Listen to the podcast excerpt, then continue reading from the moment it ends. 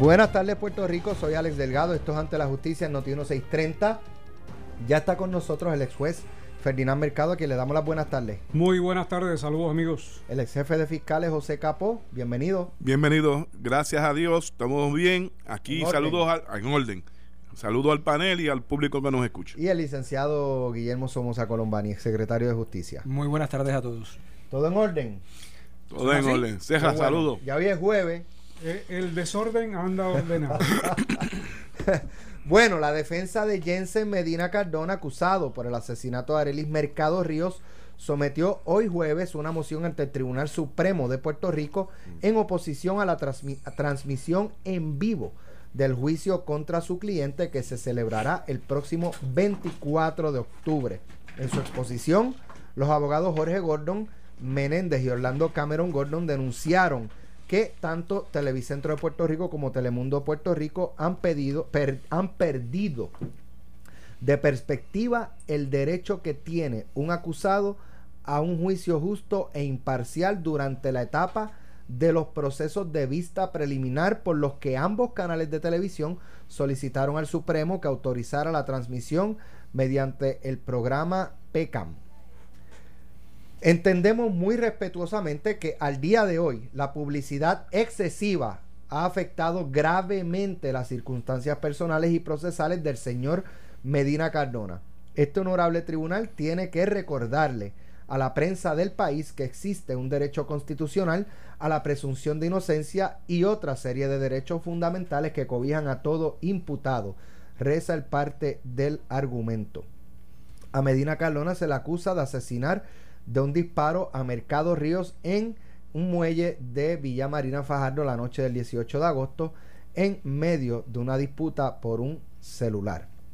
Eh, esta, esta disputa de eh, abogados de defensa o fiscales también, eh, que ha habido otros casos, para que no se le dé acceso a sala al pueblo, más allá de los 20, pueden caber en una sala, 20 No, personas, No más. No, cabe más, más. 30. más. Eso Eh, depende del tribunal, porque tú vas al tribunal de Cagua. Es más grande. Está todo lleno de mármol. Las salas son gigantescas. De esa sala El tribunal está salas. lleno de mármol y vacío de, de- de funcionarios. Ese Es es- mármol, no es solamente imitación de eso. mármol, pero no es mármol. No solamente eso, sino el parking es espectacular, pero del estacionamiento al centro judicial, De dos aguaceros. eh, eso es así. Tienes que ir con paraguas. ¿A ti no te pasó? Ya, sí. Es como, como el puerto de Ceiba. Sí, sí. Inclusive, mm, es una realidad, no es una crítica. Eh, Al frente del propio tribunal de Cagua no hicieron una marginal o una entrada y hay ocurrido accidentes porque inmediatamente tienes que meterte a la derecha. Para detenerte tienes que ocupar un Tú carril. fuiste fiscal ahí cuando yo estaba en, de, de- Sí, de pero, secretario, ¿verdad? pero no en, en la sí, transición, En el, en el anterior. que pareció un hospital. Sí, está en un centro gubernamental viejo, Correcto. de los años 70. Pero mira, la pregunta es que ahí caben fácilmente 60, 50 Ahora, personas. Ahora, eh, en el caso de que se fuese un proceso judicial contra Jensen Medina, digamos por tribunal de derecho, que sea por juez, no por jurado, y un juez, pues quizás tiene, quizás no, tiene eh, mayor eh, conciencia de cómo no se debe dejar influenciar por las publicaciones y este tipo de cosas. Si fuese un por tribunal de derecho, cómo se puede afectar el proceso justo e imparcial con la transmisión televisiva o a través de los medios cibernéticos. Lo que Notiuno.com pasa- también lo transmite. Lo que pasa, Alex, es que tú estás partiendo de la premisa que fuera por derecho y hasta el día de Correcto, hoy sí, todavía sí. está corriendo el Si término fuera- de los 10 días Claro. para hacer alegación y para todos los efectos, al día de hoy, el caso está posiblemente ante jurado, todavía. Ante un jurado. Y, es- y entonces tampoco le vas a cortar el derecho a él tener que decidir por la cuestión de la publicidad si lo va a ver por tribunal Pero- de derecho, que eso no debería ser el criterio. Pero ahí es lo que decía, por ejemplo, mi querido hermano, amigo y abogado, Leo Aldrich, que quizás estas etapas de vista preliminar no es bueno que se transmita. Pero Ese- ya una vez comenzó el juicio, ya se seleccionó el jurado. Eh, ¿Qué distinto va a haber el jurado a lo que va a haber en sala a lo que pudiera ver Juan del Pueblo Pues te por voy a decir, televisión? hay diferencia. Sí. Hay diferencia porque una de las críticas que el- la moción hace el licenciado Jorge Gordon es que en adición a transmitir lo que todos vimos, es los comentaristas que cada eh, emisora tuvo haciendo un análisis de cada detalle de lo que sucedía y esos de, esas explicaciones y esos análisis influencian en las personas que posiblemente estén en aquel entonces posibles candidatos y durante el juicio. Por, por más que tú le digas que no vean televisión, por más que tú le prohíbas que no vean noticias. Pero, pero, Pero, capó, eh, digo, esa es la realidad, yo Alex. Estoy, estoy de acuerdo con. eh, Tiene un punto muy válido. Ahora, no se transmite. Los periodistas informan. Los analistas van a seguir analizando y eso también puede influir. O sea, es una, una cuestión es de que la- el ciudadano pueda verlo directamente. Eh, o sea, de las dos formas pudiera estar eh, influenciado, porque es que no es que los analistas no van a poder hablar más del caso hasta que termine. Pero vamos a entrar al punto de Tribunal de Derecho y de Jurado. Es que Y- mezclamos dos cosas, ¿sabes? Mezclamos eso. dos cosas. Vista preliminar, que yo siempre, mi opinión era que no, por, por el efecto. Pero ya el juicio, ya habíamos dicho que a la misma vez que hay un jurado esté evaluando, pues el público también está haciendo su evaluación. Ahí no hay, yo no, ahí le veía menos problemas y, el- y que el- en la y vista al preliminar. final del día el que va a tener peso es el del el del jurado, jurado. lo que ellos escuchan allí. Sí, es por jurado, correcto. Pero aquí la pregunta más bien va dirigida a mi amigo Ferdinand. Ferdinand Mercado, ¿sí? Es la siguiente. Si en la vista preliminar la juez no quiso salir en cámara y ser identificada, ¿entiendes tú que puede haber en el juicio un juez que sea natural e imparcial a tenor con la prueba que se le presenta de ambas partes y aquilatarla per se o va a estar influenciado porque está en cámara, sus pares, el pueblo y todo el mundo lo va a estar a él enjuiciando también. Mira, este caso eh, hay que verlo en balance, tiene mu- muchos ángulos.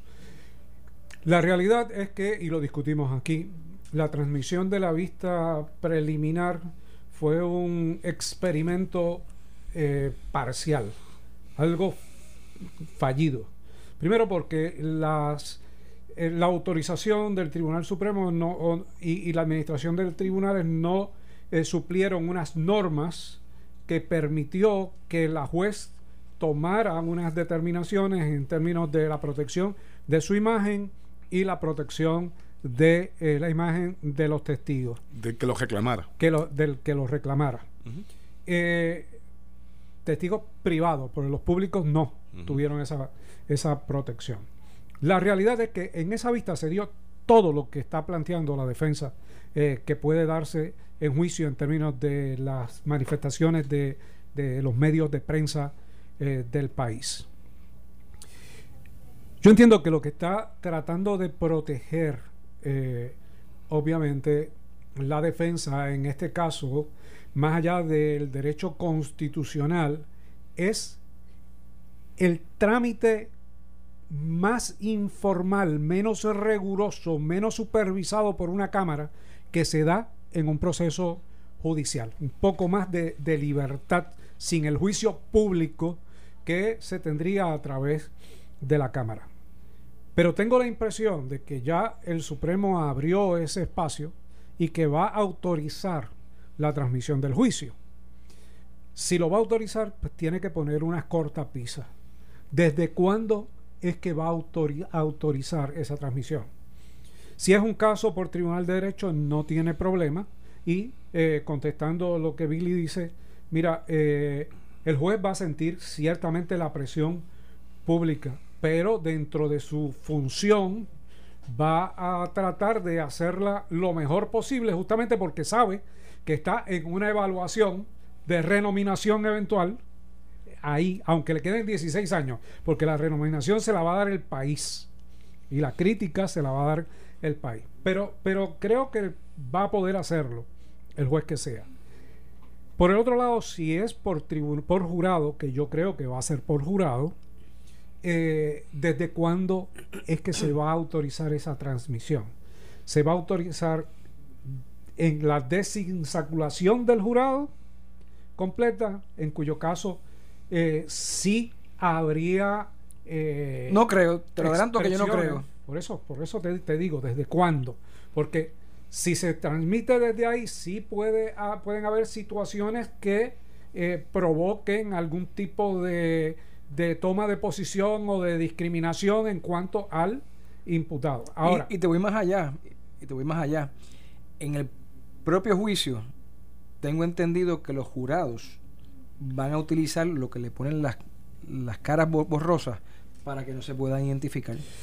Mira, yo no creo en eso. Yo, yo honestamente no creo en eso y yo eh, tuve una cantidad de discusiones cuando era juez y era parte de la Unión Internacional de Magistrados con los jueces sin rostro y los testigos eh, y los jurados protegidos y los testigos protegidos. ¿Cuál es tu parecer? Y me parece que no debemos llegar a eso en Puerto Rico. No, mm, eh, si Digo- bien a alguien le puede parecer que es bueno porque protege una imagen, no es tan bueno porque nos lleva a un nivel diferente en cuanto a la apertura y en cuanto a la libertad. Pero si tú estás en un Medellín, en la época pero de los estás en un San 80, Juan. que tenían que, ¿verdad? Por eso, pero Este, estás en, o en- San o Juan, en Medellín- México. En Medellín, yo recuerdo una situación eh, particular de una compañera eh, Jueza. jueza que la identificaron por los zapatos al salir del tribunal y atentaron contra ella y contra su familia. Ahí Y estaba protegida. Pero, sí, pero, pero por eso te digo, no. Es un balance no de intereses. No provoquemos, abriendo esa dinámica, cuando es innecesario, no provoquemos que esas dinámicas ocurran en- en Puerto Rico.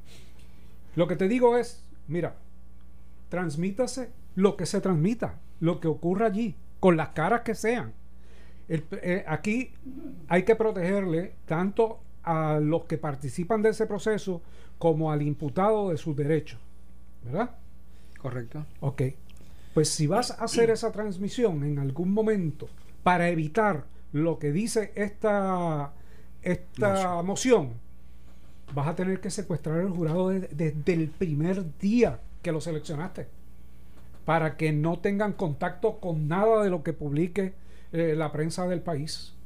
Es el único, el, el único, la única medida profiláctica que tú puedes tener Que en un proceso normal es la última opción que, que tiene un en juez proceso es la última opción por el costo por el costo. que eso y la, y la aprensión que crean los, los del jurado porque pierden su contacto con familiares. Por otro lado, por otro lado, mira, somos profesionales del derecho y sí hay una capacidad histriónica teatral en nuestra profesión cuando entramos a sala y cuando salimos de ella.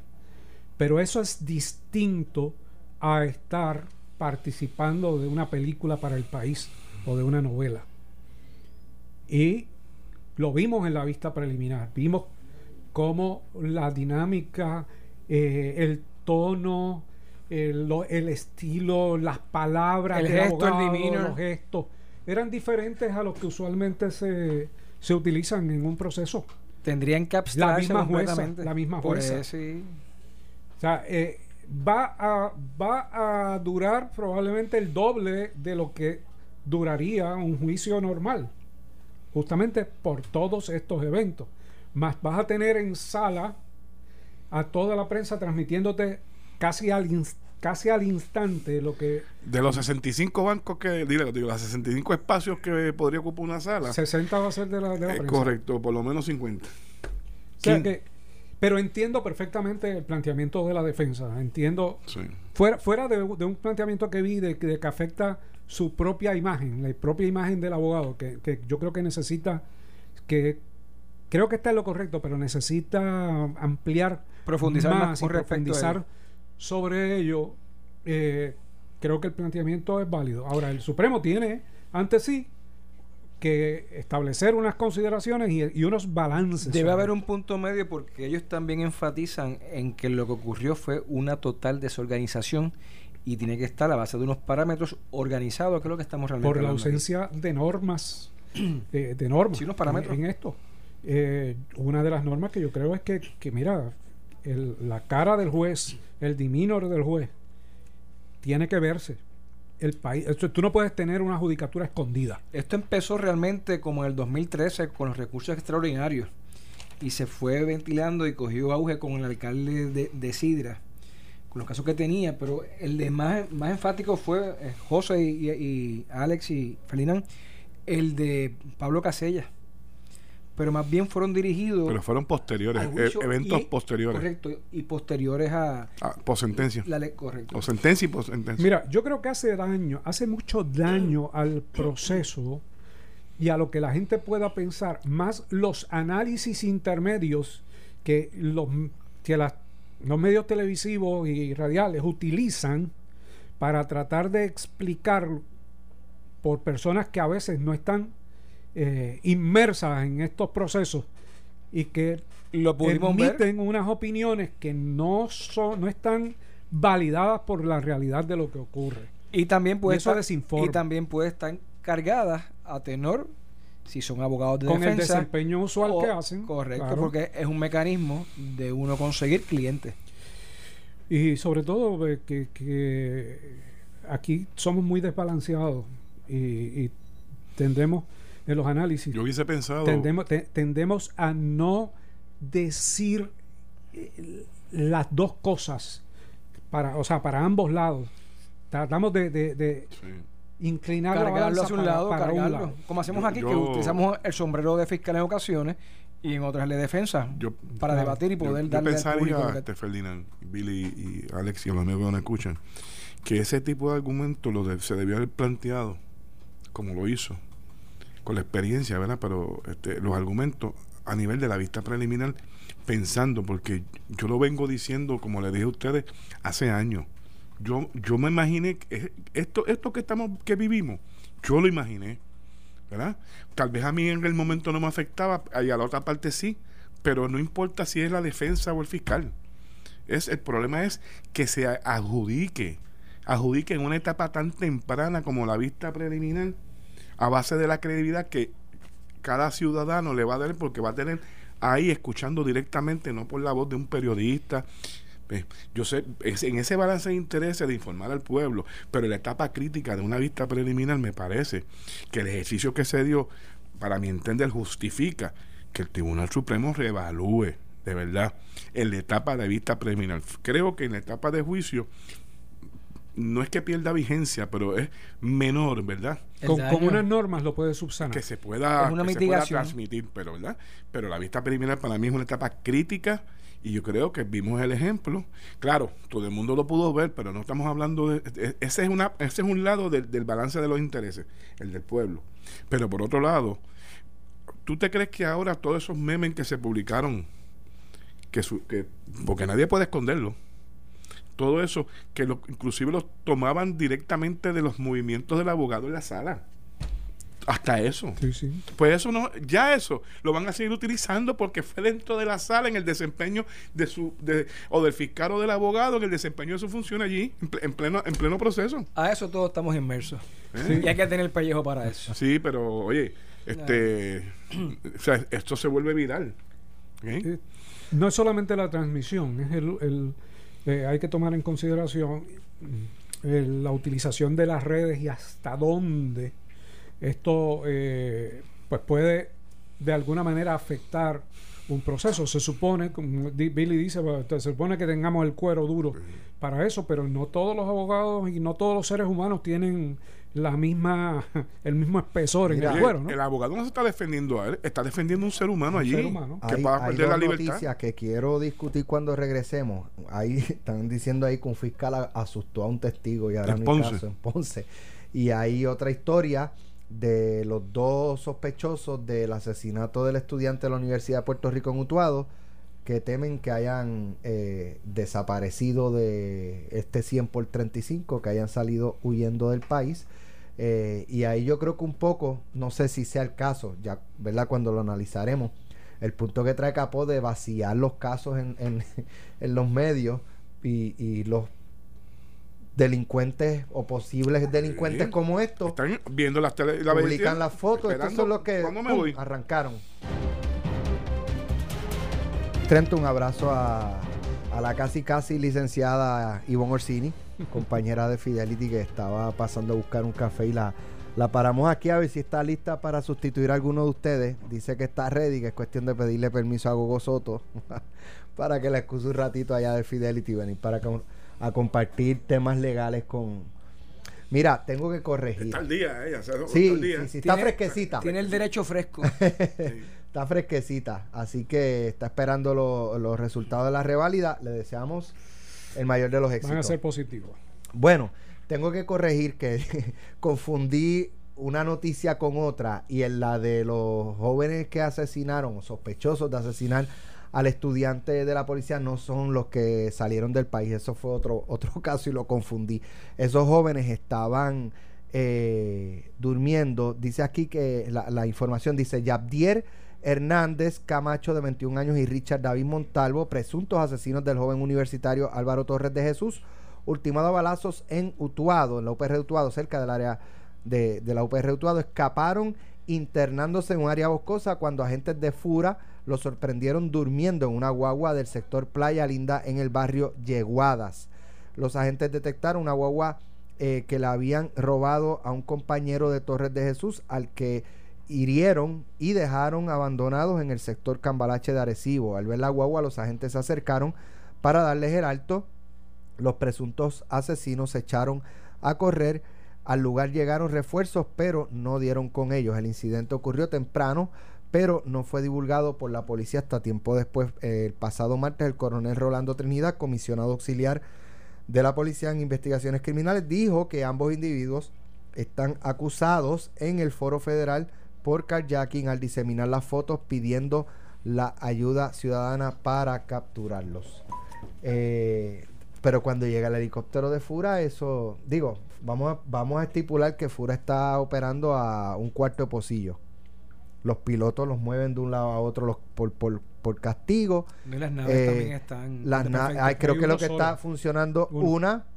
Entonces, cuando la nave está en San Juan, los pilotos de Ponce tienen que subir a San Juan en carro para coger el, helicóptero, eh, bajar a Ponce en el helicóptero, echar gasolina para entonces subir a San Juan para dar la ronda. Alex, eso fura. Más sencillo, tú sabes cuánto tú corres en, en un monte mientras el helicóptero tiene que venir de San Juan a Arecibo. Ay, por Dios. Digo, el vuelo es relativamente corto, pero en lo que el piloto puede llegar hasta la playa caminando. en lo que el piloto este sale del cuarto, se monta en la en la nave, prende el rotor, eh, despega, llega a Arecibo. De, un vuelo de San Juan a Arecibo son entre 5 a 10 minutos, más o menos. Eh, pero todo ese proceso puede ser 15, 20 minutos, quizás un poco más, o sea que eh, en definitiva en lo que llega el helicóptero de Fura, eh, estos muchachos pues tienen la oportunidad de, escapar. Sí, pero están identificados, o sea, este, ya desde pasado el lunes desde el lunes pasado ya este, se estaba mencionando de dónde eran estos y las fotos han sido divulgadas. las fotos han sido divulgadas y es cuestión de tiempo. Ellos ahora mismo, sabiendo que están en, ya, que ya los conocen por sus rostros, deben estar mudándose de pueblo. No solamente de, pueblo, cambiándose también el color del pelo, claro. Eso, eso, esa, la, esas fotos las envían a los aeropuertos, eh, aeropuertos o aerolíneas, a las dos. Aeropuerto. Al aeropuerto. Sí, y, pero esta gente van a seguir cometiendo delitos porque es que viven hasta cometer. Es lo que saben hacer. Y entonces en alguna de estos van a ser sorprendidos. Esa es su cultura. Lo que esperamos obviamente que no, que, no, que no, otra desgracia más. Exacto. Bueno, eh, hay una información que me llamó mucho la atención. Dice que una mujer que estaba dispuesta a ser testigo del asesinato del exconvicto federal Josué Cuaji Morales Rodríguez, ultimado a tiros el martes de la semana pasada en la cancha del Caserio La Ceiba, se trancó cuando un fiscal le dijo que si estaba segura, porque una vez declarara, su vida le iba a cambiar para siempre. Los agentes del CIC no les quedó más remedio que soltar al sospechoso cuando la mujer se negó a darle una declaración al fiscal Alberto Flores. Cuaji, quien tenía 31 años, era vecino de la calle Cáncer en la comunidad Campo Alegre. Al ocurrir los hechos, se encontraba presuntamente armado con otro individuo en la cancha de residencial La Ceiba, cerca de su hogar. A eso de las 1 y 12 de la tarde del martes 1 de octubre llegó un gatillero y le disparó matándolo. El asesino huyó, llevándole el arma a Cuaji. Poco después fue arrestado. Agentes y oficiales se han expresado incómodos con el comentario del fiscal Flores, señalando que el mismo amedrentó a la testigo. En la Fiscalía Ponce hay varios casos supuestamente esclarecidos esperando eh, acción por los fiscales. Capó, eh, privilegio de ex jefe de fiscales. Varias cosas se pueden desprender de eso. Yo conozco a Alberto y no es una persona, me, no me pareció nunca, eh, persona que amedrente a los testigos, todo lo contrario, ¿verdad? A mí me huele otra cosa. Sí, este, esto es típico, Digo, yo no estoy diciendo que no haya podido pasar. Alegadamente la acción fue que le dijo, alegadamente la acción fue que le dijo que si, se estaba, si servía como testigo su vida iba a cambiar dramáticamente. Esa es la expresión que alegadamente la persona, cuando escucha esa frase del fiscal, decide no declarar. Pero eso es algo que se le, se le dice de ordinario a un testigo, si es que lo dijo. En un momento dado hay que decirle a su testigo porque hay que hablarle con la verdad. Yo no puedo ocultarle porque precisamente la reacción posteriormente cuando vaya pasando el proceso... No me advirtió. No me advirtió de esto y yo creo que es una conversación franca. No se dice así de esa forma. Yo creo que están resumiendo, añadiendo, pero me llama la atención la noticia, la última parte de la noticia, que es por donde yo creo que tienen problemas. Que hay un sinnúmero de casos en la policía de Ponce que están esperando por radicación. Me parece que el, el issue de la noticia es el malestar. Con los fiscales o con la policía con la fiscalía o con ese fiscal en particular. Y entonces sacan este tipo de información para justificar, ¿verdad? Eh, la situación que tienen entre ambos cuerpos. Sí, la información, la información que tenemos es una dinámica que se repite en, todas en todas las jurisdicciones, no solamente con los fiscales, con los jueces también. Se repite en la misma, en la misma forma. Cuando eh, la policía radica unos casos con la anuencia de la fiscalía y el juez determina no causa, no causa, no causa. Eh, vienen señalamientos como esto y se publican en los medios porque se recurre a, algún periodista para darle esa, esa información. Eh, así que ha sido reiterada y, no, y eso no significa que el fiscal haya actuado mal o que el juez haya actuado mal. Significa en muchas ocasiones que el caso no está listo o que no existe la prueba eh, correcta. Billy, ibas a decir algo, perdona. Sí, que es una circunstancia parecida, ocurrió también en Guayama, pero hubo discrepancia sujeto a corroboración entre el CICE y el fiscal Flores. Sí, pero mira. Esto trae, desemboca en esa comunicación. Eh, pero la línea, fíjate, cuando el agente investigador tiene alguna dificultad en las instrucciones o en las determinaciones que toma el fiscal que está investigando, saben que hay una cadena de mando. Está el fiscal de distrito o está el director del CIC y si hay alguna diferencia, tanto el director del CIC como el fiscal de distrito se sientan y ante lo que aquel dice, que el caso está heavy, y el fiscal que no, ambos, los dos jefes, se sientan ven el caso, examinan la prueba y hacen una determinación si el caso está o no completo no para ser presentado. No solamente eso, sino hacen una agenda. O un plan de trabajo, si le falta un plan de trabajo. Correcto, de lo que queda pendiente y cómo pueden trabajar los dos a la vez. Y eso, y los fiscales de distritos tienen sus reuniones, por lo menos. Y te voy a decir. Se reúnen cada mes y medio con el director de homicidio y se sientan a discutir los casos que ellos entienden que están pendientes. Y para evitar estos mismos problemas son los jefes los que, los que lo, observan. En, nuestros tiempos, inclusive, hasta el secretario de Justicia se reunía con el superintendente, con los fiscales de distrito y también con la directora del Instituto de Ciencias Forenses para saber los químicos, los balísticos y cuánto faltaba para la autopsia. Eso es trabajo en equipo y, ¿y quién tiene beneficio? El pueblo de Puerto Rico, a quien nosotros representamos. cuando veo esto público, me parece que es malestar de la policía en algún momento con la fiscalía. Y lo hacen público, lo denotan público cuando lo pueden trabajar internamente. Eh, de, hecho, como tú dices, no es, no es, la primera vez que se hacen estos tipos de, de, de señalamientos contra, contra los fiscales. Eh, Saben que hace unos minutos trascendió eh, otra muerte en una cárcel de, del país. Dice la información que agentes del CIC acudieron esta tarde al complejo carcelario Las Cucharas después de que las autoridades correccionales informaran del hallazgo de otro confinado muerto en la institución. La muerte del confinado, que no ha sido identificado, fue informada a la policía a las 12.51 del mediodía en la institución. El recluso fue hallado en la sección A3, celda A12. Tenía 32 años y los guardias penales lo habían encontrado a eso de las 11 y 15 de la mañana y según el parte pol- policíaco no presenta signos de violencia.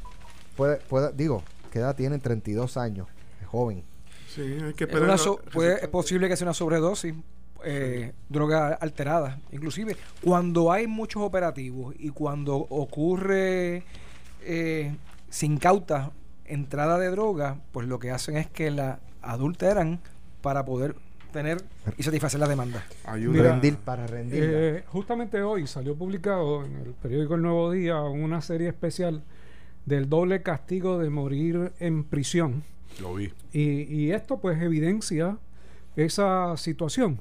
El problema es que no solamente morir en prisión, comentábamos los otros días, que es morir después de la sentencia y después de salir de la prisión. En el caso de los eh, confinados federales, los están matando fuera porque no han abandonado su dinámica criminal eh, de narcotráfico. Y en el caso de los confinados, pues porque tienen muchos problemas también internos de bandas, de gangas, de grupos, eh, y eso pues genera estas muertes que tampoco son nuevas y no nos deben sorprender. Eh, yo recuerdo aquí aquella época de doña Irba Cruz de Batista, eh, que aparecían todos los días eh, m- confinados muertos en diferentes lugares de- del país, en las instituciones penales. Desafortunadamente no debe ocurrir ni una sola y se debe y se le debe hacer eh, honestidad al apellido que es rehabilitación, pero la realidad es que todos los años mueren una serie de confinados desde tiempos inmemorables. Ah, oye, Alex y, y Ferdinand y, y Billy. Ayer se nos escapó una noticia porque ayer sentenciaron a uno de los que causó la muerte de un sargento de MDC en Guaynabo, Ujú. Alvarati. Ah, ese fue el que mataron en el expreso. En el expreso que que, hay- le, le- le- le- Se le acusaron- cayeron a tiro en el expreso Correcto. de Diego, la Se a 22, acusaron- por el área de Riondo. Se Que iba en dirección a a 8 Arecibo. o 10 personas eh, que estaban ingresados en MDC. Correcto, que dicen que esa, ese asesinato se ordenó desde dentro de, la cárcel. Lo que te quiero traer con esto, además de, de que se nos pasó ayer, pero no dio el tiempo para poder discutirlo, es que cuando el MDC hizo el acuerdo de entendimiento con las autoridades estatales para el 2011, empezó a recibir todo este tipo, todos estos individuos, eh, narcotraficantes, gatilleros, y tan pronto hubo un hacinamiento en, la, en, en MDC, comenzaron a introducir teléfonos celulares en, en, en MDC. O sea, todo lo que hacían en la institución estatal se movieron y Se lo, tradujo y lo lograron federal. hacer en la institución federal y comenzó un dolor de cabeza. Que hubo unos planes donde hubo que sacar gente que aunque estaban sumariados, hubo que dividir bandos, mandarlos para afuera. Sí, porque Ah. Prácticamente están aquí seis meses y, de- y Sí, después que hasta que se vea el caso. salen otras antes de que se vienen los casos, empezaron a repartir entre Pensacola, entre los sitios, porque, óigame, el delincuente de Boricua si lo tiene, jure tiene iniciativa. Es bien creativo. Sí, y eh, le trajo un dolor de cabeza. De hecho, se estaba eh, en el del Barati, Mm. se pudo comprobar las que se utilizaban celulares dentro para coordinar. De hecho, el día que lo asesinaron le dijeron cuándo estaba saliendo. Por eso que lo estaban esperando en el expreso. actualmente sigue lleno y hay unos acuerdos con el Departamento de Corrección y Rehabilitación donde hay 100 espacios en un lugar y 60 en otro para poder ubicarlo. En adición, se estaba trabajando también con el sistema para bloquear las señales de los celulares. Se llama Managed Access. Eso. Pues ese individuo, que me parece que se llama Oscar Martínez Hernández, fue encontrado culpable que está el crimen que culminó con la muerte de eh, Osvaldo Alvarati. Eso una- eso Cadena una- perpetua fue Eso la... fue una ganga, la este, sentencia. Alex, que empezaba de Caguas hasta Humacao, Fajardo, por ahí, toda esa área este completa. Completa. Esos individuos, este, luego, eh, eh, todo vino como consecuencia cuando Alex, a- Alex Millones, ¿verdad? Ángelo Millones. Ángelo Millones. Millones, este, se desarticula su organización, todo este gesto que, co- que controlaba Ese era el Boston, que era de Bayamo. de Gurabo, Sí. todo eso por ahí completo hasta Naguabo por ahí. Ahí fue que la alza criminal en el área de Cagua, eso era una, una cosa bárbara en esos años, increíble. Este, pues eh, de esa gente cuando fueron del programa de, de- de- de- en el acuerdo de entendimiento empezaron a ser capturados, se llevaron en DC y toda esa gente lograron planificar la muerte de ese teniente. Ese fue el primer anuncio del nuevo fiscal federal en propiedad. Sí. Fue el que hizo el anuncio. Stephen Muldrow. Muldrow. Mira, eh, hay un tema que yo creo que empieza a correr y nos va a perseguir por algún tiempo. Publicado hoy, El de que trascendió ayer. que trascendió Lleva ayer varios y que días en las afecta, sí. afecta a todos los medios de comunicación, eh, tanto tradicionales como no tradicionales. Y afecta también a la gobernadora de Puerto Rico, porque como secretaria de Justicia, bajo su incumbencia, se solicitó una orden de registro. eh, en este caso, por la dinámica digital. Y yo todavía no he entendido, se ha, se ha hablado de que es un carpeteo digital, pero no he entendido cuál es el delito que dio margen a la eh, a que se otorgara la orden.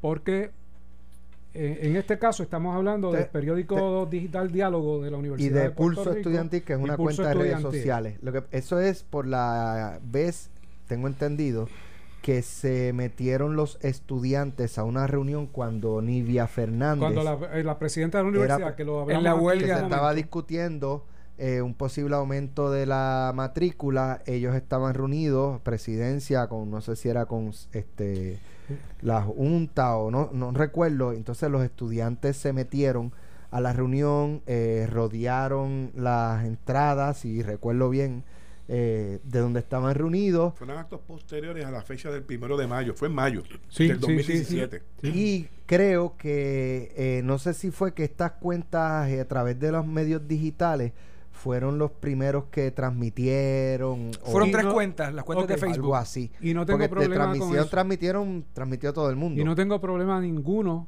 con eso en cuanto al registro. Lo que tengo problema es que el registro se extiende a los usuarios de esa cuenta. A- Es- si yo es como a, si yo a esa sigo- cuenta de red si social, yo que se sigo a meten- Noti1, La ramificación. es- estoy incluido en, Pues esa, en esa orden para que entren a todo lo que yo he Puede ser un Noti1 que tiene sobre expedición de pesca. 600 mil seguidores, si tú tú sabes llamaste todo a, lo que... Ya, si eh, llamaste a Notino de una confidencia, te buscaron te aparece la confidencia en, en el registro. O sea, me parece que aquí hay un exceso eh, grave que va a tener sus repercusiones, porque no solamente las entidades que agrupan a los periodistas se han expresado, estoy segurísimo que el Colegio de Abogados se va a expresar, que Libertades Civiles se va a expresar. ¿Y cómo se descubrió, Ferdinand? ¿Ah? ¿Cómo se descubrió esto?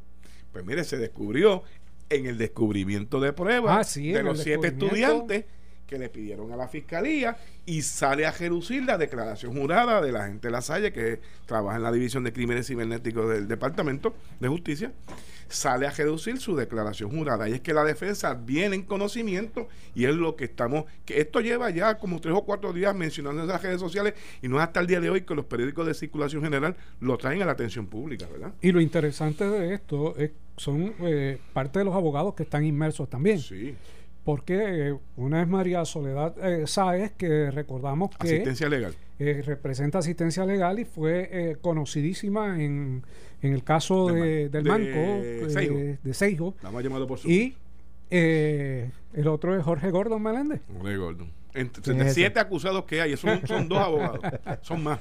Son más, son más, pero Sí, por lo menos dos de esos nombres. Me parece que esto va a dar mucho que hablar y, y no, Pero no va a ser la primera vez que lo vamos a. Vimos a las mencionar. expresiones de la gobernadora y se cuestiona de que el juez le emitió. Bueno, el juez le emitió porque le emitió ex parte, no, no tuvo el beneficio de tener argumentación de la otra parte. Me parece que durante el proceso que dice el periódico, que comienza el 16 de octubre, me parece que van a haber varias peticiones de supresión de identificación porque da la impresión que en adición al contenido de las cuentas se utilizó para identificar personas. Personas también.